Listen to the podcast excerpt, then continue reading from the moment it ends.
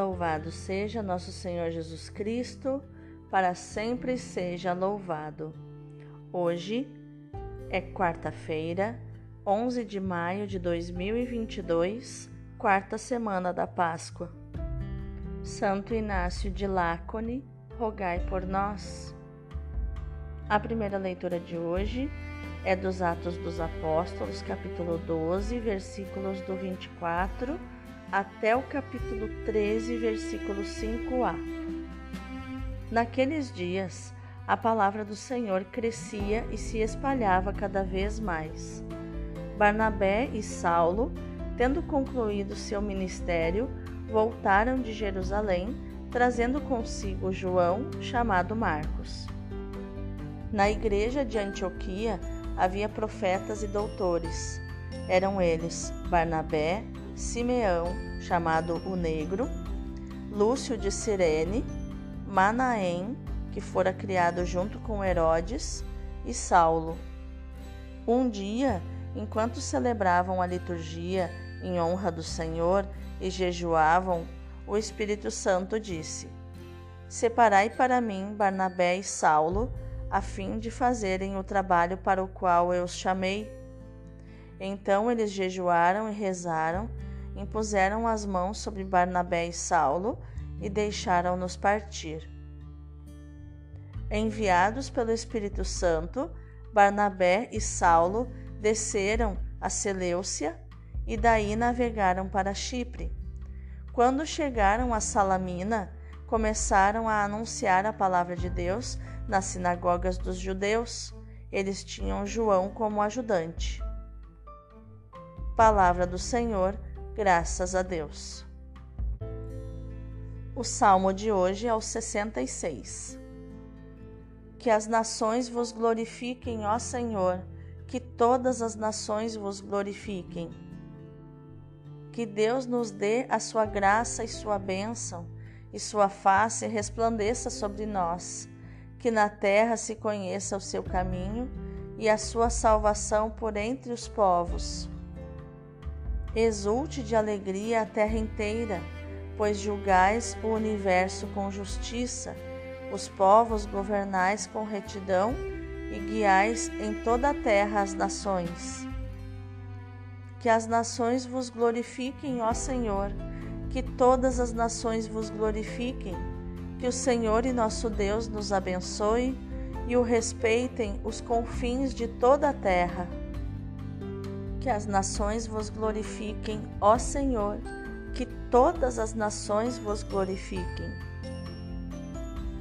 O evangelho de hoje é João, capítulo 12, versículos do 44 ao 50.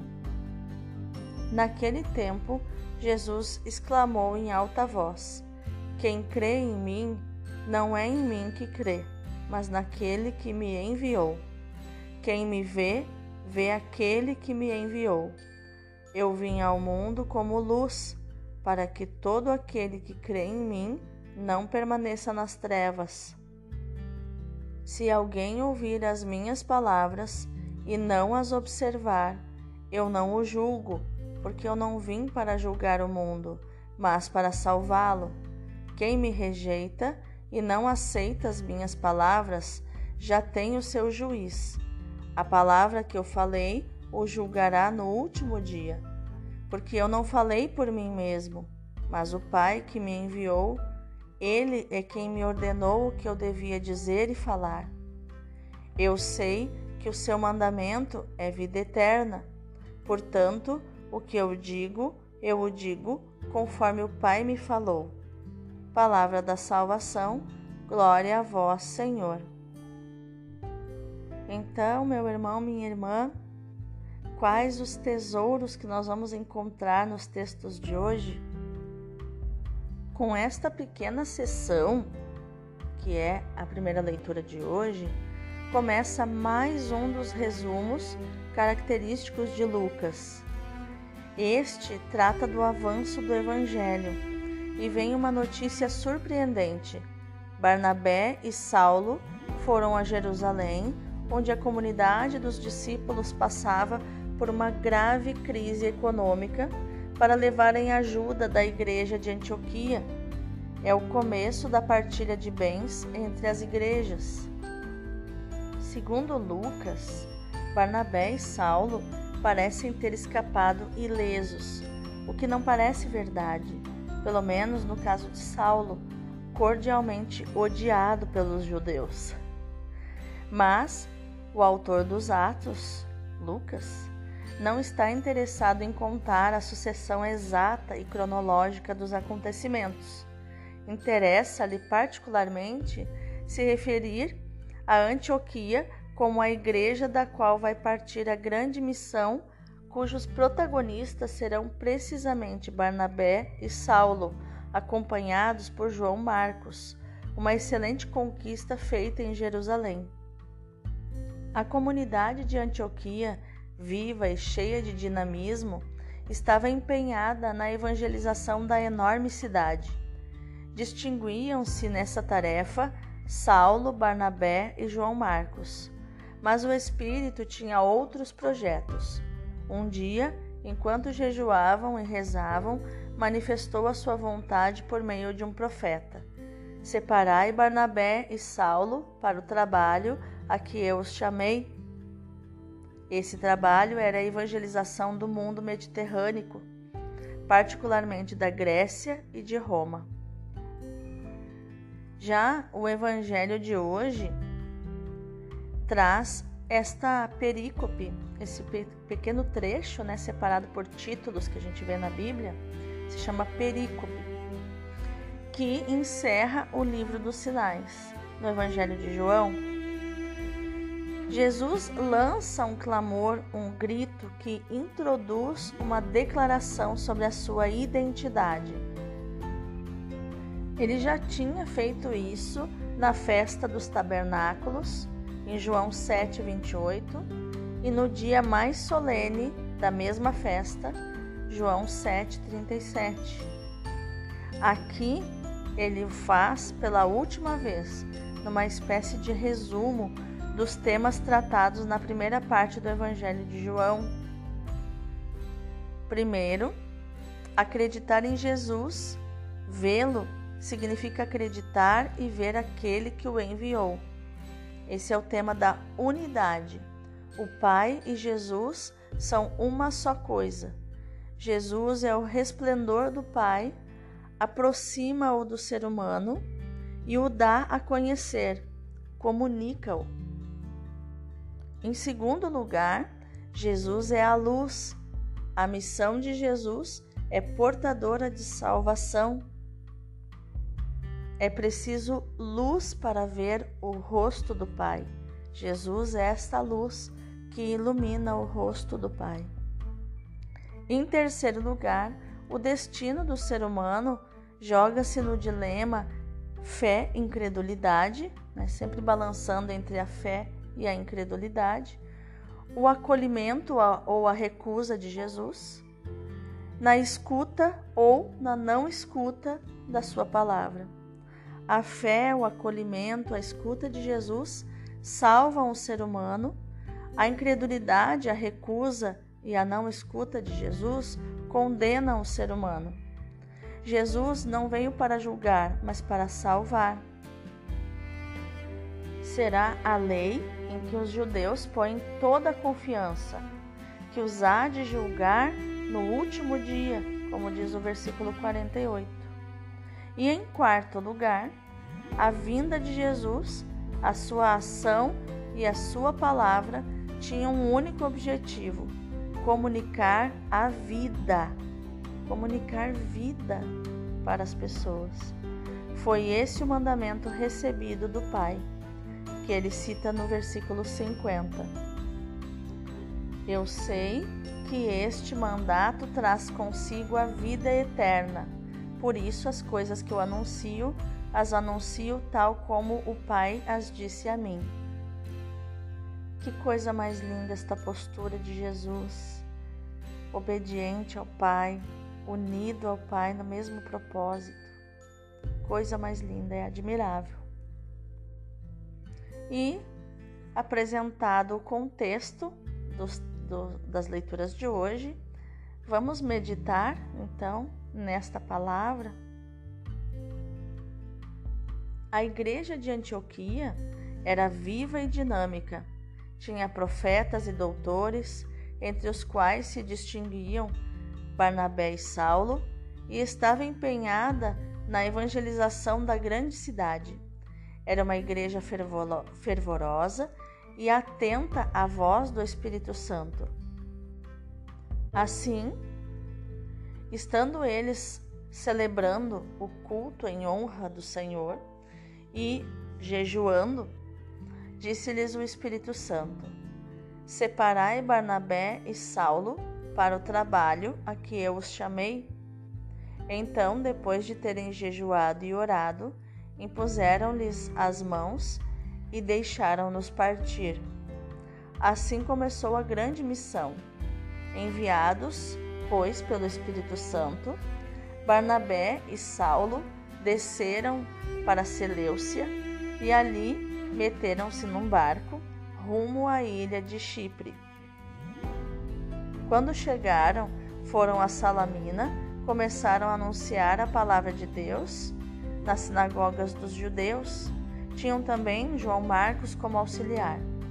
A igreja de Antioquia, que tinha ainda tanto para fazer na sua cidade, organiza uma missão pelas regiões vizinhas, confiando-a a dos seus mais destacados membros um exemplo que continua atual para todas as comunidades, para todas as igrejas, mas também para as ordens e também para as congregações, que fazem parte da vida e santidade da igreja.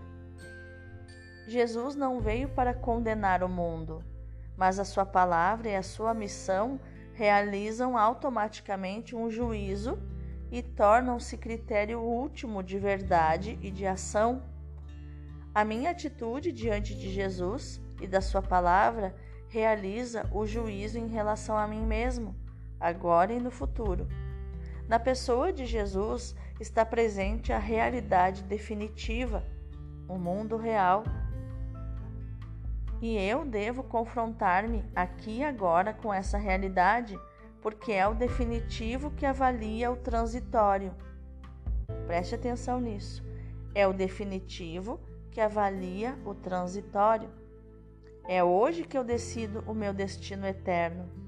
É hoje que a minha vida está suspensa entre a vida e a morte, entre a luz e as trevas, entre o tudo e o nada, porque é hoje que me confronto com Jesus e com a Sua palavra, e é hoje que tenho de optar, de escolher.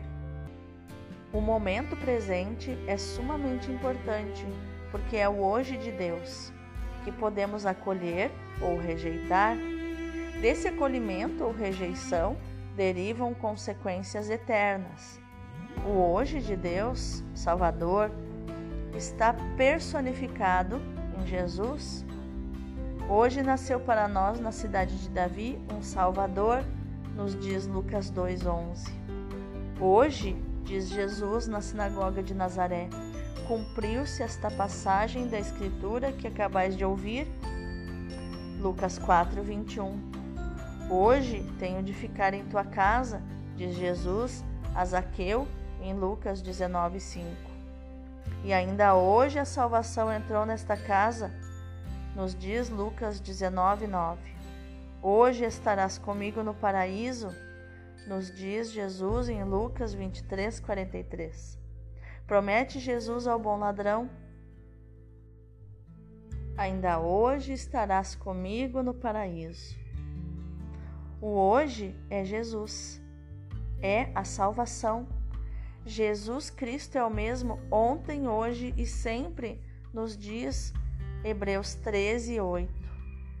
A este hoje de Deus, que é Jesus, deve responder cada ser humano com um sim de amor que é sim a salvação, a verdade, a vida, ao bem, a santidade.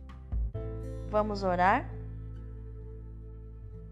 Pai Santo, que enviaste o teu Filho ao mundo, não para o condenar, mas para salvar o mundo. Faz com que eu, carregada de misérias, jamais perca a confiança e me afaste de ti, triste ou desanimada Infunde o teu espírito no mais íntimo de mim mesma, para que, iluminada pela tua luz, ganhe força e coragem para retomar o caminho. As tuas palavras, por vezes, são duras, Senhor, mas sei que com elas apenas queres recuperar-me e salvar-me, dar-me ajuda para que eu não perca a vida eterna que me preparaste. Sei que és benevolente, mesmo quando te mostras severo. Por isso, imprime no meu coração as palavras do teu filho Jesus, para que eu possa saborear hoje, amanhã e sempre a tua salvação. Amém. Vamos contemplar os textos de hoje? Santa Gertrudes faz comparecer a alma diante do amor do seu poderoso advogado, diante da verdade e da justiça divina. Ó verdade, ó justiça divina, como comparecer na vossa presença, eu que estou esmagada sob o peso da minha iniquidade, sob o fardo da minha vida que perdi, sob a carga de todas as minhas negligências? Não soube fazer valer, infelizmente, o tesouro da fé cristã e da vida espiritual. Sei o que vou fazer. Tomarei o cálice da salvação, o cálice de Jesus. Colocá-lo-ei sobre o prato vazio da verdade e da justiça. Por este meio, acorrerei a tudo o que me falta, cobrirei todos os meus pecados. Este cálice levantará as minhas ruínas, por ele suprirei e muito além a minha indignidade. Ó amor divino, emprestai-me o meu Jesus vosso real cativo. Ele que foi levado por mim, de tribunal em tribunal, ele que foi condenado por ter me amado e entregado à morte por minha causa. Ó Jesus, amável penhor da minha redenção, vinde, portanto, comigo ao juízo, julgai-me, tendes esse direito, mas vós sois também o meu advogado para que eu seja justificada. Não tereis senão que relatar o que fizestes por mim e o preço pelo qual me adquiristes. Tomastes a minha natureza, a fim de que eu não pereça. Levastes o fardo dos meus pecados, morrestes por mim, para que eu não morra da morte eterna. Querendo enriquecer-me de méritos, deste-me destes-me tudo. Julgai-me, portanto, na hora da minha morte, de acordo com esta inocência e esta pureza que me conferistes, pagando toda a minha dívida e deixando-vos condenar em meu lugar. Que coisa mais linda esta oração de Santa Gertrudes. dá um alívio para nossa alma, descanso para a alma. No teu coração, Jesus, eu posso descansar. Que no dia de hoje, meu irmão, minha irmã, a nossa ação dessa Lexio Divina seja meditar, proclamar e viver esta palavra de João 12, 47. Eu não vim condenar o mundo, mas salvá-lo. Deus abençoe o teu dia.